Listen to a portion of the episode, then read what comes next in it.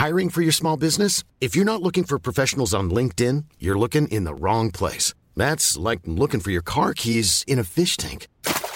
LinkedIn helps you hire professionals you can't find anywhere else, even those who aren't actively searching for a new job but might be open to the perfect role. In a given month, over 70% of LinkedIn users don't even visit other leading job sites. So start looking in the right place. With LinkedIn, you can hire professionals like a professional. Post your free job on linkedin.com slash people today. There's never been a faster or easier way to start your weight loss journey than with PlushCare. PlushCare accepts most insurance plans and gives you online access to board-certified physicians who can prescribe FDA-approved weight loss medications like Wigovi and Zepbound for those who qualify.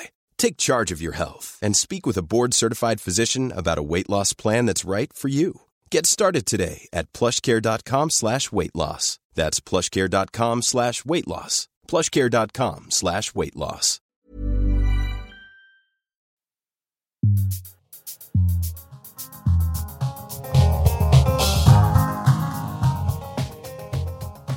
Bonjour, ici Émilie Nicolas et bienvenue à Détour. Aujourd'hui, je suis avec Toula Drimonis, qui est chroniqueuse dans plusieurs médias. Toula est aussi auteur euh, d'un livre, Nous les autres, qui vient de paraître euh, en français cette semaine. C'est la traduction de, du livre paru l'an dernier, We the Others. Bonjour, Toula. Bonjour, Emily. Comment ça va? Ça fait vraiment plaisir euh, que tu sois là avec nous. Si les gens écoutent régulièrement Canada Land, ils vont savoir qu'on a déjà une discussion ensemble sur Shortcuts quand ton livre est sorti en anglais. Donc, ça fait vraiment plaisir de te revoir à Canada et cette fois-ci en français. Dans cet épisode, on va parler ensemble des dangers de blâmer la crise du logement et tout ce qui existe under the sun sur l'immigration. et puis, euh, des barrières distinctes auxquelles sont confrontées les femmes immigrantes au Québec et au Canada. Bienvenue à Détour.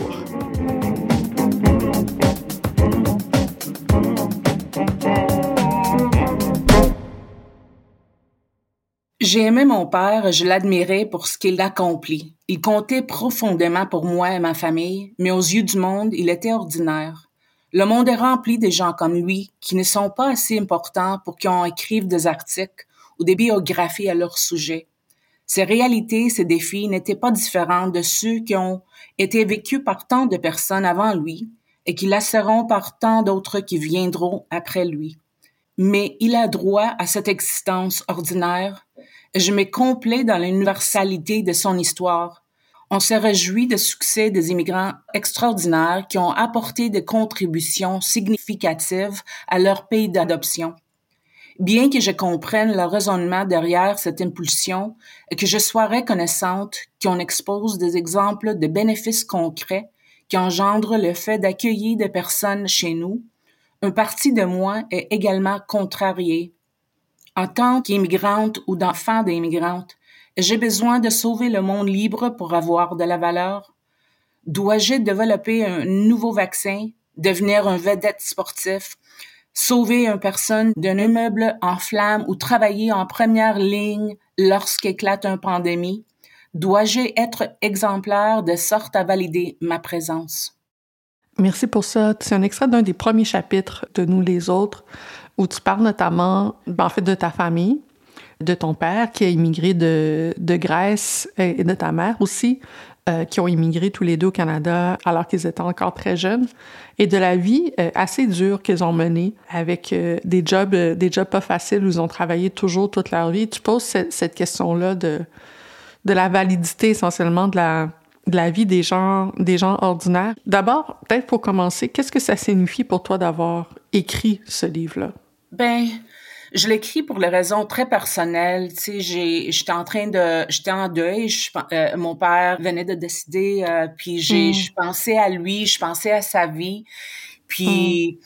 En extension, je pensais à toute cette première génération, tu sais, des, des immigrants qui ont vécu vraiment beaucoup de défis, beaucoup de, c'est une vie difficile, beaucoup de travail. Quand je rappelle mon enfance, quand je rappelle mes, mes parents, quand j'étais jeune, ils faisaient pas d'autre chose que de travailler. Tu sais, je me rappelle, mon père était toujours fatigué, tu sais, à son retour après le travail, comme beaucoup de, de migrants de première génération qui viennent ici, spécifiquement les gens comme mes parents qui ont venu ici euh, avec pas beaucoup d'éducation, pas beaucoup de ressources, tu sais, sont pas toujours, la première génération sont pas toujours comme ça. Euh, ça, c'est ma réalité, c'est ma réalité, la réalité de mes parents. Mm-hmm. Mais je voulais souligner ces gens-là sont les gens invisibles souvent qui fait cette ville aussi. Ils sont pas, sont pas juste les gens que on connaît par nom puis les, les vedettes. Euh, les gens ordinaires. Puis je voulais rendre vraiment hommage à ces personnes-là. D'abord, pour moi, c'était quelque chose de personnel parce que mes parents, comme beaucoup d'immigrants de, de première génération, ont pas vraiment nécessairement la voix, la voix pour transmettre cette réalité-là. Puis moi, comme la fille d'immigrants, ben maintenant, comme je, travaille comme journaliste, j'ai l'opportunité de le faire, de parler pour eux. Mm. Je trouve que c'est important de transmettre cette réalité aux gens qui connaissent pas vraiment. Les gens connaissent pas nécessairement cette réalité-là, mais ils en parlent beaucoup. Une des raisons, en fait, je suis contente de compter à l'émission parce que pour que toute l'auditoire ait, ait, ait, du contexte, une très euh, grosse semaine. Ton livre vient de paraître dans sa traduction française au cœur d'une autre tempête médiatique sur la question de l'immigration. Et donc là, c'est peut-être la semaine où ton livre aurait pu paraître, où il est le plus d'actualité dans un certain sens. Depuis le mois de janvier, la question de l'immigration est encore sous toutes les lèvres et c'est cyclique au Québec, ça arrive souvent. Sauf que cette fois-ci, c'est sur la question de la crise du logement, puis de plus en plus, tant au fédéral qu'au provincial, euh, que des économistes des banques, qu'un ensemble de personnes qui disent attention, il faudrait réduire les seuils d'immigration et puis, ce faisant, évacue toutes les autres causes euh, de, de la crise du logement. Et donc là, ton livre est, et tu, tu fais des entrevues un peu partout. Qu'est-ce que ça signifie pour toi, d'abord, que ton livre soit traduit en français et surtout la réception que, que ton livre a depuis, depuis euh, quelques jours, la manière dont tu t'insères, veux, veux pas, là, depuis, euh, depuis le, le, début de l'année, euh, dans les débats sur l'immigration euh, qui sont repartis de plus belle au Québec. Avant de, de, de, répondre à ta question, je voulais juste souligner que euh, euh, tu as complètement raison quand tu dis que ce sont les sujets qui sont toujours cycliques. Ouais, hein. C'est un sujet qui, qui est toujours euh, l'actualité parce que euh, je veux rappeler que mon livre en anglais a sorti la même semaine que l'ancien ministre des Migrations du Québec, euh, Jean Boulet, est en train de dire que les immigrants, 80 des immigrants euh, s'intègrent pas, parlent pas français, travaillent pas. D'abord, N'importe quand que le livre sortirait, j'ai l'impression que ce serait toujours euh, l'actualité parce que c'est toujours un débat euh, chaud ici au Québec. On parle toujours, comme tu as dit, des immigrants sans les immigrants. Euh, Bien noté, tout là. oui, oui.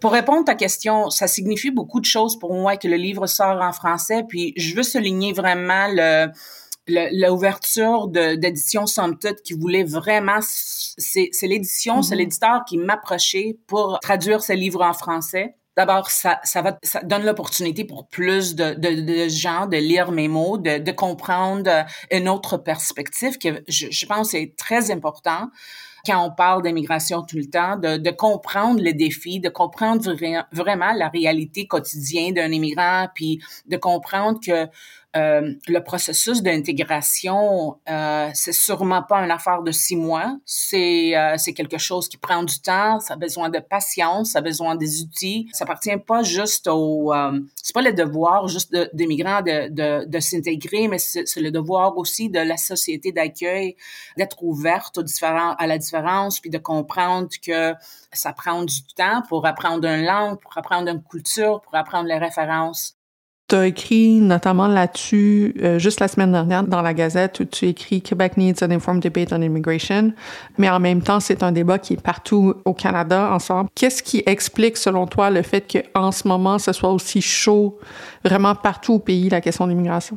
Mais je trouve que ça est devenu vraiment, je vais utiliser une expression en anglais, je sais pas s'il y a l'équivalent en français, mm. de perfect storm, tu sais, quand beaucoup de facteurs euh, se rendre tout ensemble, on est en train d'avoir une expérience après la pandémie où everything is coming together, tu sais, c'est le santé, les soins médicaux, le, le, le, sont les sujets qui sont très complexes, que ça fait très longtemps que les gouvernements provinciaux puis fédéraux, on n'a pas vraiment mis le, les ressources puis le temps puis l'argent nécessaire qu'après la pandémie, après trois ans de pandémie, it's like everything is falling apart. C'est pas de hier que ça date. Les gens qui prenaient le temps d'attendre vraiment les experts sur le sujet, ça fait des années, des décennies qui parlent d'un manque vraiment de volonté euh, de gouvernement de mettre l'argent, de mettre les ressources où c'est nécessaire pour les logements abordables, pour les soins médicaux, pour euh, euh, pour les enseignants, c'est l'école. C'est c'est pas guerres. Tous ces sujets-là sont complexes. Ça fait des décennies qui sont vraiment négligés.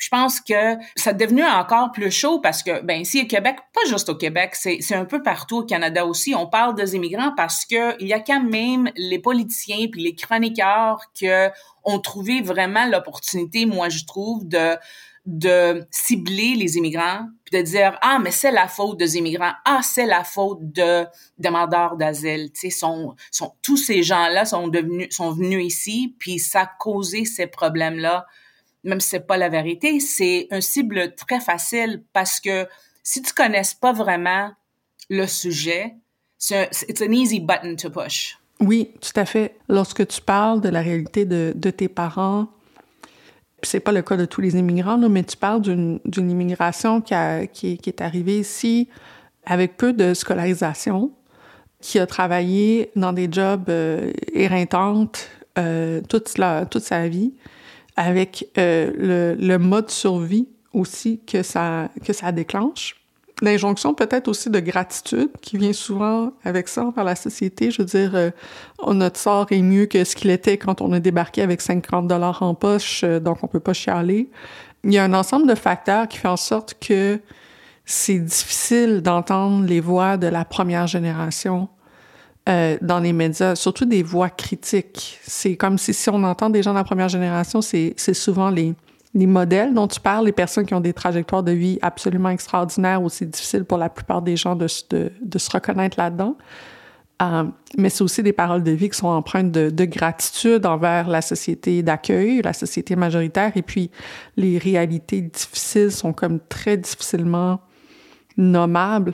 Qu'est-ce que tu penses qu'on peut faire pour augmenter la présence sincère et, euh, comment dire, complète des, des, personnes immigrantes dans le discours médiatique au Canada? Est-ce qu'on est obligé que leurs enfants parlent pour eux ou il y aurait moyen aussi d'en faire plus pour que les immigrants eux-mêmes puissent prendre la parole dans l'espace public?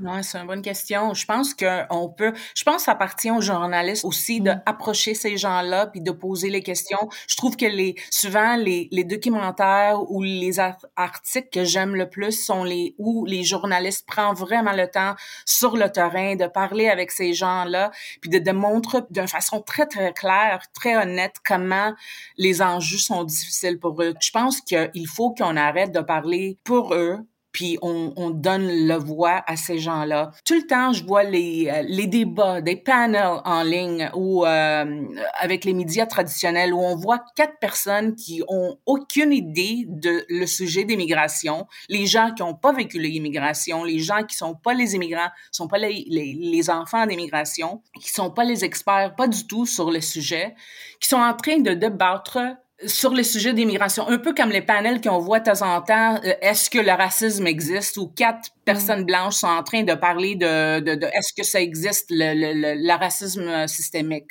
C'est c'est nécessaire de, de, de, laisser les gens qui sont vraiment impliqués, qui ont une expérience personnelle, mais souvent, je trouve qu'il y a un réticence de, puis beaucoup de microagressions puis quand on laisse les voix des personnes qui sont pas vraiment impliquées dans ce sujet-là parler, ben le perspective, c'est sûr que c'est pas un perspective toujours nuancé c'est normal. Je suis un chroniqueuse, une éditorialiste québécoise. D'abord, j'ai écrit la plupart de fois sur le Québec. Puis, je reçois toujours les commentaires des gens qui disent, mais lâche là avec le Québec. Pourquoi tu parles encore cette semaine du Québec? D'abord, on su attendre que, avec cette question-là, que je suis pas un vrai Québécoise qui a le droit légitime de critiquer Québec, sa maison, chez elle, sa propre gouvernement. Dans le fond, dans ce que tu dis, ce que je comprends, c'est que non seulement il y a toutes sortes d'obstacles qui rendent difficile la parole des, personnes euh, qui sont elles-mêmes immigrantes,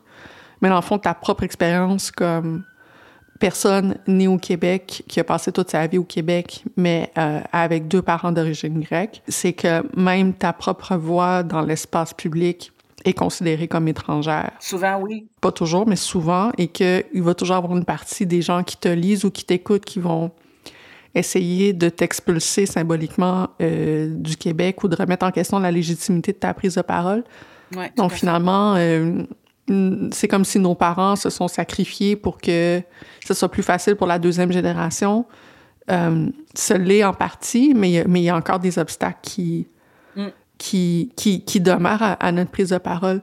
Il y a quelque chose dans ton livre que je trouve euh, très important aussi, qui, pas seulement dans ton livre, mais dans tes prises de, dans, dans, dans tes chroniques souvent, euh, lorsque tu dénonces, par exemple, les effets de certaines politiques linguistiques ou la hausse des frais de scolarité à McGill, à Concordia, ou euh, les débats sur l'immigration, ce qui revient souvent comme thème, c'est la peur des conséquences sociales sur le vivre ensemble. C'est-à-dire que j'aimerais ça que tu me dises peut-être plus concrètement, si on continue comme ça, qu'est-ce que tu penses qui peut arriver? Est-ce que c'est symboliquement les gens se sentent pas appartenir ou bien si c'est aussi comme matériellement, qu'est-ce que tu crois qui peut arriver si on change pas la manière dont on parle, soit de l'immigration en général ou des immigrants de manière plus précise? Je voulais dire aux gens, d'expliquer aux gens comment ce discours-là quotidien nuisse vraiment euh, à cohésion sociale, puis plus la propre intégration des gens. Euh, parce que si tu attends toujours, t'es pas vraiment, comme je dis dans mon livre, un Québécois en probation, il y a des gens qui essaient vraiment de limiter, de limiter la définition de, de qui est vraiment Québécois et Québécoise.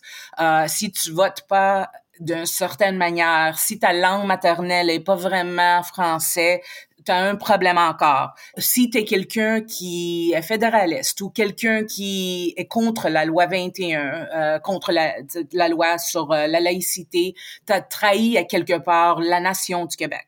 Puis je trouve que cet discours est très, très dangereux. Ça empêche les gens de se sentir vraiment chez nous. C'est un danger. Puis c'est un danger pas juste pour les immigrants ou pour les enfants issus d'immigration, c'est un danger pour la société d'accueil aussi parce que Pensez, si tu es quelqu'un qui habite dans les régions, puis jour après jour après jour, tu lises les journaux, les chroniques qui disent, qui parlent de noyade démographique, qui parlent de, des immigrants comme une menace à notre culture, notre langue, notre vie, tu vas finir par le croire. Tu vas en avoir une inquiétude linguistique et culturelle qui est pas nécessairement vraie tu vas créer cette inquiétude qui va empêcher les gens, la majorité qui, qui est en train d'accueillir les gens, d'être ouverte à la diversité. Mm. Ça crée des vrais problèmes. Puis comment c'est un problème? C'est un problème parce qu'on a besoin, le Québec a besoin d'immigration. Donc, c'est un problème pour la, c'est un problème pour tout le monde. C'est un problème pour les immigrants eux-mêmes, mais c'est un problème pour la. Oui, mais je parle de Québec, mais c'est clair que c'est un problème de partout. C'est un problème pour la majorité aussi. C'est un problème pour la majorité parce que on a une population qui vieillisse vraiment très rapidement, puis on a besoin de l'immigration pour notre croissance économique. De dire que les immigrants sont maintenant une menace, c'est c'est pas juste ridicule, mais c'est, c'est banal comme discours parce que c'est même pas comme original. Non, c'est pas nouveau. Non, c'est pas, nouveau, mais ça, ça fait mal, mais ça n'a pas empêché non plus les gens d'être là. Donc, euh, merci pour ça tout là. I'm Sandra, and I'm just the professional your small business was looking for. But you didn't hire me because you didn't use LinkedIn jobs. LinkedIn has professionals you can't find anywhere else, including those who aren't actively looking for a new job but might be open to the perfect role, like me. In a given month, over 70% of LinkedIn users don't visit other leading job sites. So if you're not looking on LinkedIn, you'll miss out on great candidates like Sandra. Start hiring professionals like a professional. Post your free job on linkedin.com/people today. Tu l'as à détour, on aime prendre un moment de nos deux segments pour souligner euh, des histoires qui ont attiré notre attention. Qu'est-ce que tu aimerais qu'on garde en tête euh, cette semaine? Il y a un texte euh, de um, The Walrus par Nicole mm. Dirks qui s'appelle Invisible Lives Meet Canada's Undocumented Kids. Puis c'est avec les images de Cindy Blazowicz. Je trouvais ça très intéressant parce que c'est un texte qui parle de le, entre 20 000 ou presque 500 000 enfants migrants qui sont sans statut, sans papier, qui existent ici au Canada. C'est intéressant parce que souvent dans le débat, on parle de dreamers, tu sais, les dreamers aux États-Unis, mais je pense qu'il y a beaucoup de gens qui savent pas qu'il y a presque un demi-million d'enfants de, de, parents sans statut qui n'ont pas le statut légal, qui n'ont pas, même s'ils sont scolarisés ici, vit ici, ont pas le droit d'aller à l'université avec les, euh, les tarifs euh, locaux, tu sais, euh, préférentiels. C'est une réalité dure pour ces enfants-là. Pour c'est, c'est comme un no man's land. Il existe, mais n'existe pas, avec pas vraiment les mêmes droits. Puis on parle pas assez de ça. Je trouve que c'est un texte formidable. Je trouve les images de ces enfants-là qui sont un peu cachées, la face était cachée, très touchant. D'abord, euh, c'est un texte que je recommande que tout le monde euh, lise. Bien noté, tout là, on va aller lire ça. Et puis toi, Émilie, qu'est-ce que tu aimerais qu'on garde en tête cette semaine? Cette semaine, je suis un peu, euh, je veux pas dire mélancolique, mais je réfléchis beaucoup. c'est le début du mois de l'histoire des Noirs. Et pour moi, chaque année, il y a toujours plein de, disons, d'engagements professionnels, des conférences, des activités auxquelles je veux juste participer aussi. beaucoup, beaucoup d'activités qui se passent. Puis, je dis euh, mélancolique parce que euh, je réfléchis à, tout ce qui s'est passé depuis, euh, depuis quatre ans presque maintenant, depuis la mort de, George Floyd. Puis, je vois vraiment à quel point, tant dans le discours public que dans les politiques publiques, que dans les médias, c'est comme si y a eu une espèce d'effet de mode autour de 2020 où on s'est mis à parler des, des enjeux qui ont toujours existé depuis longtemps, dont la violence policière et tout. Puis il y a eu quand même depuis quatre ans une augmentation de la représentation des personnes noires dans certains espaces. Il y a eu des gens qui ont eu accès à, des lieux de pouvoir. Mais en même temps, je suis un peu, euh, je suis un peu euh, bittersweet parce que je constate aussi que, alors que ce qui s'est passé en 2020, c'était parti de, de réalités des classes populaires qui vivent énormément de, de criminalisation, euh, de harcèlement de la part de la police. Je trouve que là-dessus, qui était comme la base, il y a eu soit très peu de progrès ou même des reculs.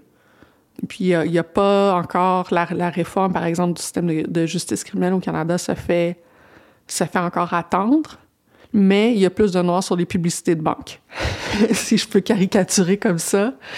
Donc, je, suis, je pense qu'on a assez de recul sur 2020 et sur la génération Black Lives Matter en général pour faire commencer à, réfléchir à l'éventail de, de, des acquis qui ont été faits et, des échecs aussi, euh, des mobilisations ratées, qui parlent, qui, je pense que ça rejoint un peu certains thèmes dans ton livre. C'est comme si euh, la dimension de, de, la classe sociale euh, a été évacuée un peu, puis c'est comme si, et je vais m'inclure là-dedans, les personnes noires qui avaient le plus peut-être de privilèges ont eu des opportunités, mais les gens dans le hood sont pas mieux en 2024 qu'en 2020. Euh, au contraire, avec toute la, précarité économique qu'on voit en ce moment. Euh, donc, je réfléchis à ça. Euh, j'ai pas de conclusion, mais euh, c'est ce qui m'habite en ce moment et ce que, ce que j'aimerais, j'inviterais les, les, les, gens qui ont des voix dans les médias, qui sont des personnes noires, à, à réfléchir aussi à, elles aussi à ça soit dans l'espace public, soit dans les événements, ou peu importe, durant le mois d'histoire des Noirs, puis qu'on fasse cet exercice d'introspection-là ensemble dans, dans les prochaines semaines. C'est bien noté. Dans ce prochain segment, nous discutons de violences à caractère sexuel et de violences basées sur le genre. Si tu es à la recherche de soutien, tu trouveras un lien vers des ressources au Canada dans la description de l'épisode. Tu là, je voulais souligner avec toi un bout de journaliste que je trouve vraiment euh, exceptionnel euh, dans les derniers jours ça vient du devoir, et là, je le dis, il y a un conflit d'intérêts. Je, je dis pas ça parce que je suis chroniqueuse au devoir. C'est vraiment extraordinaire de voir l'enquête qui a été menée par Sarah Champagne et Félix Deschaines, qui ont pris le temps de récolter des témoignages de femmes immigrantes qui sont victimes de violences conjugales. Et euh, le 29 euh, janvier, il y a eu un nouveau balado du devoir qui a été publié qui s'appelle La double tour.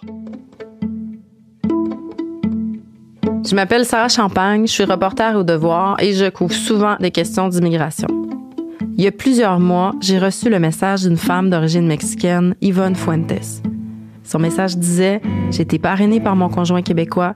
Peu de temps après notre arrivée avec mes filles à Granby, il a commencé à changer. J'ai vécu de la violence conjugale, je suis marquée pour toujours. Elle me disait, je veux que les autres femmes sachent ce qui m'est arrivé pour pas qu'il leur arrive la même chose. J'ai pensé que mon histoire, ce n'est pas la unique et que c'est super important de partager. C'est assez rare que les immigrantes s'ouvrent sur un sujet aussi difficile et délicat que la violence conjugale, qu'elles le fassent à visage découvert comme Yvonne ou anonymement comme d'autres. Ça fait plusieurs années que la parole des femmes se libère, comme dans le mouvement moi aussi, et je me suis fait la remarque qu'on n'avait peut-être pas encore entendu la voix des immigrantes. J'avais envie d'y réfléchir avec toi parce que tu as aussi beaucoup écrit sur les questions de féminisme. Mais la question que j'ai envie de te lancer, c'est toi, dans, tes propres recherches, dans tes propres travaux, est-ce que tu as vu aussi ce, problème-là spécifique de violence euh, faite aux femmes et l'immigration, ou même dans ton propre vécu ou dans ta propre communauté? Tout à fait. Puis euh, moi aussi, je veux souligner vraiment le travail de Sarah Champagne. Je pense qu'elle fait vraiment un bon travail. Puis j'étais vraiment euh, contente de voir dans les médias traditionnels de parler de ce sujet-là parce que je vais te dire quelque chose. Oui, j'ai écrit souvent sur le féminisme, mais j'ai écrit souvent sur le féminisme intersectionnel. Ça fait un décennie, ça fait dix ans que j'ai écrit une série sur ce sujet-là mm. pour euh, Ricochet, où j'ai eu des entrevues avec les femmes puis les, les travailleuses sociales qui, qui, qui, travaillent avec ces victimes de, de violences conjugales, qui sont les immigrants ou les personnes sans statut, euh, qui sont dans une situation très, très précaire. J'ai passé la journée avec, à ce temps-là, euh, avec, euh, je sais pas si tu connais un organisme ici à Montréal qui s'appelle uh, Shield of Athena, oui. qui a commencé avec la communauté grecque. Ça fait plusieurs décennies qu'ils sont là, oui, ça fait longtemps. plusieurs décennies, je sais pas exactement. Qui est un organisme qui, à la base, offrait des services pour les femmes dans la communauté grecque. Puis maintenant, c'est beaucoup plus large que ça en termes de leur mission sociale. C'est beaucoup plus large que ça. Il embauche vraiment les traducteurs puis les personnes qui sont capables de communiquer avec eux dans leur langue propre. Je me souviens très bien à ce temps-là quand j'ai passé mon temps de parler avec Melpa Kamateros, qui est la directrice, qui me disait euh, comment c'est, tu sais, la violence conjugale est très complexe comme sujet quand c'est mm-hmm. juste avec les gens majoritaires. Quand on parle de, de, de, gens victimes de violences conjugales qui ont les barrières linguistiques, culturelles, religieuses, sont les gens qui sont beaucoup, sont isolés souvent, sans famille, euh, sans communauté. C'est les gens qui connaissent pas les lois. On rentre dans un, un problème qui devient encore mille fois plus complexe. Ça fait pas très longtemps que j'ai eu une autre entrevue avec euh, le Shield of Athena, mm-hmm. euh, très récemment pour une chronique que j'ai écrite. Ils sont en train de bâtir un, une maison d'hébergement pour ces, ces victimes de violences, euh, femmes immigrantes au Laval. Ils sont en train d'avoir une levée de fonds il reçoit tellement de demandes pour l'aide de autres organismes québécoises qui ont pas les ressources, ont pas les moyens, ont pas l'expertise de travailler avec les femmes immigrantes qui, qui ont demandé l'aide de le Shield of Athena parce que il comprend pas les enjeux, tu sais, sont pas, il comprend pas les enjeux de religion, de, de, de, langue, de culture qui, qui, qui nécessitent vraiment une expertise tu soulignes, je pense, un aspect important dans, dans ce que tu viens de dire, c'est que souvent, c'est quand on parle de la société d'accueil, les gens, les ressources pour accueillir les nouveaux immigrants, souvent, euh, les gens qui connaissent pas ça, leur, leur imaginaire tout de suite, c'est que la société d'accueil, c'est la société majoritaire. Alors que, puis moi-même, j'ai passé beaucoup de temps à faire du bénévolat dans dans les organismes qui ont été fondés par la communauté haïtienne. Puis la vérité, c'est que les demandeurs d'asile qui viennent ben, notamment d'Haïti, mais aussi beaucoup euh, du continent euh, africain ou de l'Amérique latine, c'est des organismes haïtiens qui sont en train de les accueillir euh, depuis plusieurs, plusieurs années. Puis ce que tu soulignes aussi, c'est que c'est souvent des vagues d'immigration moins récentes qui ont construit des infrastructures pour aider les leurs, et puis qu'à la fin, ce sont ces gens-là qui ont développé l'expertise sur comment immigrer au Québec 101, 201, 301. Et puis que ce sont ces gens-là qui finissent par être la société d'accueil de manière concrète, là, qui ont les ressources, l'expertise pour accueillir des immigrants. Donc, euh, en fait, c'est souvent des immigrants plus anciens qui accueillent les nouveaux arrivants. Puis quand on parle de la société d'accueil, on se dit souvent la société d'accueil majoritaire, alors que dans les faits, les ressources euh, pour accueillir des nouveaux immigrants viennent souvent euh, ils viennent souvent de la vague d'immigration d'avant et non pas de la société majoritaire en tant que telle. Oui, Tout à fait. Puis c'est pas juste, oui, ça, ça peut qu'il y a la volonté de aider les gens qui rentrent, tu sais, de, de société majoritaire ou les, les autres organismes. La réalité, c'est que souvent, il manque cette expertise qui est nécessaire, cette connaissance d'une culture, d'une langue qui est vraiment nécessaire pour les enjeux qui sont tellement complexes comme celui-là qu'on nous sommes en train de parler. Puis je pense que c'est important de comprendre vraiment la nécessité de d'avoir les, les ressources, l'argent pour ces, ces organismes-là. Un autre aspect euh, qui ressort notamment du travail du journalisme qui est paru cette semaine dans le Devoir, c'est la question des catégories d'immigration et de la manière dont les femmes qui sont victimes de violences de la part des personnes qui les parrainent oui. Euh, lorsqu'on cherche à s'autonomiser ou à couper les ponts avec une personne qui nous violente, mais qui, soit dans, qu'on est réfugié, soit qu'on est dans la réunification familiale, ça complique énormément soit l'accès au statut d'immigration. Il y a des moyens de le faire, mais ça prend des avocats. Ça peut être très compliqué au niveau bureaucratique de s'autonomiser par rapport à des personnes qui nous parrainent dans leur venue au Canada. Donc, c'est un enjeu très concret dont aussi, si on ne connaît pas ces réalités-là, c'est juste un exemple de, de, ce dont tu parles. Si on ne connaît pas ces réalités-là, on ne saura pas aussi que, finalement, une des meilleures façons d'aider ces gens-là, c'est des réformes du système d'immigration dont, dont on ne connaît pas les rouages si on ne l'a pas vécu soi-même ou si des proches autour de toi ne l'ont pas vécu. Oui. Tout là, dans ton livre, tu parles de des enfants de, de, deuxième génération, surtout souvent les filles, surtout souvent les filles aînées. On dit souvent en anglais uh, The strongest man is the eldest daughter. Quand je... je pense que ça va être mon prochain livre. Je, je veux vraiment C'est ton prochain, de... prochain tatou. mais, mais um, je parle de ça parce que quand je t'entends parler notamment des femmes immigrantes ou juste de... C'est que je, je, je sens peut-être cette, cette, cette, euh, petite fille-là qui a dû être, euh, comment dire, vieillir rapidement, hein, comme souvent les, les, les enfants d'immigrants, et prendre la responsabilité de devenir un, des traducteurs, non seulement de linguistique, mais aussi des traducteurs culturels et traducteurs politiques, euh, pour défendre des réalités qu'on voit autour de nous, mais que les, les adultes de l'époque pouvaient pas nommer, puis je pense que ça fait partie de, ton courage, de la force de ta voix sur l'espace public, mais c'est aussi, ça peut être lourd à porter, euh, de, continuer, même dans sa vie d'adulte, euh, d'être cet enfant-là euh, sur, euh, suradultisé, on va dire ça comme ça, très jeune, qui sont souvent la réalité euh, des, des enfants issus d'immigration et particulièrement des femmes comment est-ce que ça nourrit ce, ce vécu, ce vécu-là? Comment est-ce que ça nourrit la, prise de parole que tu as aujourd'hui euh, en, tant, en tant que femme?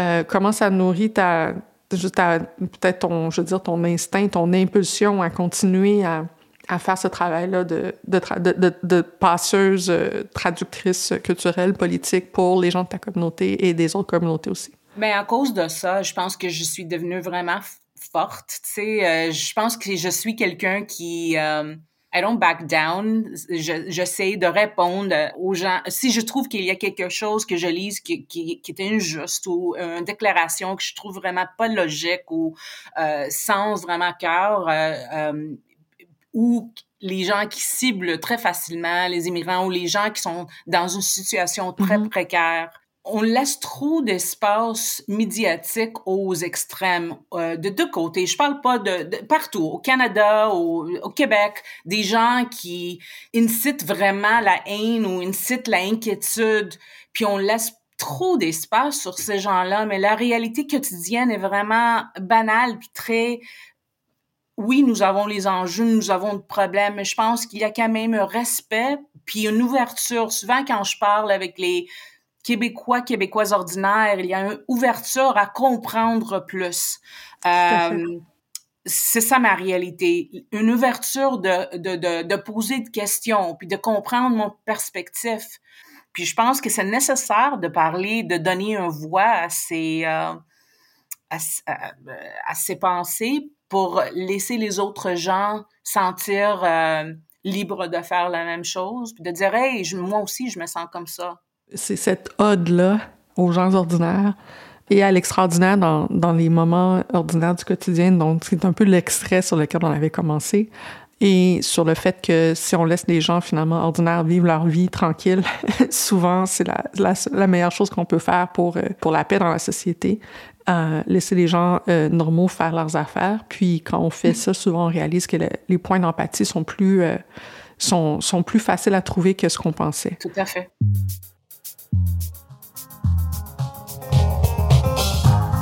Merci beaucoup pour ça, tout là. C'est tout pour Détour. S'il vous plaît, dites-nous ce que vous avez pensé de l'épisode. On a envie d'entendre vos commentaires. Vous pouvez toujours nous trouver aussi sur X à Canadaland et m'envoyer un courriel à emily at.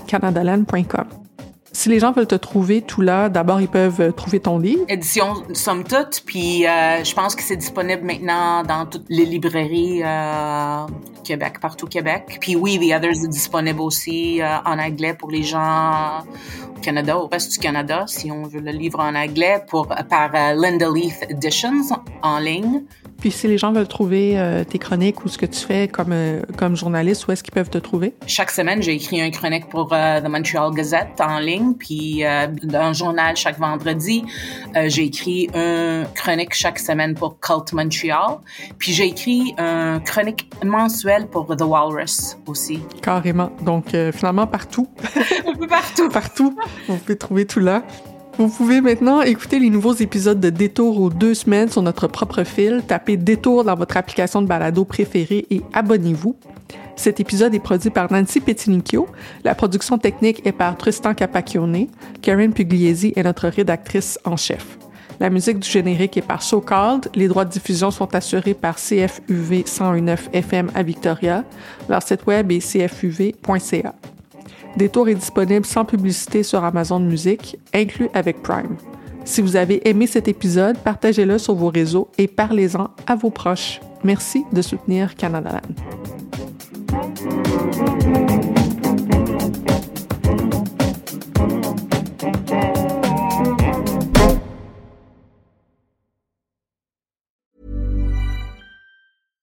A couple of years ago, a cop was shot dead on a deserted pier in the tiny nation of Belize. The only other person there that night was a frightened young woman, found covered in blood. By all appearances, it was an open and shut case. But not in Belize, where this woman was connected to a mysterious billionaire who basically runs the place. Justice will not be served in this case. She's gonna get away with it. Or will she? White Devil, a Campside Media original. Listen wherever you get your podcasts.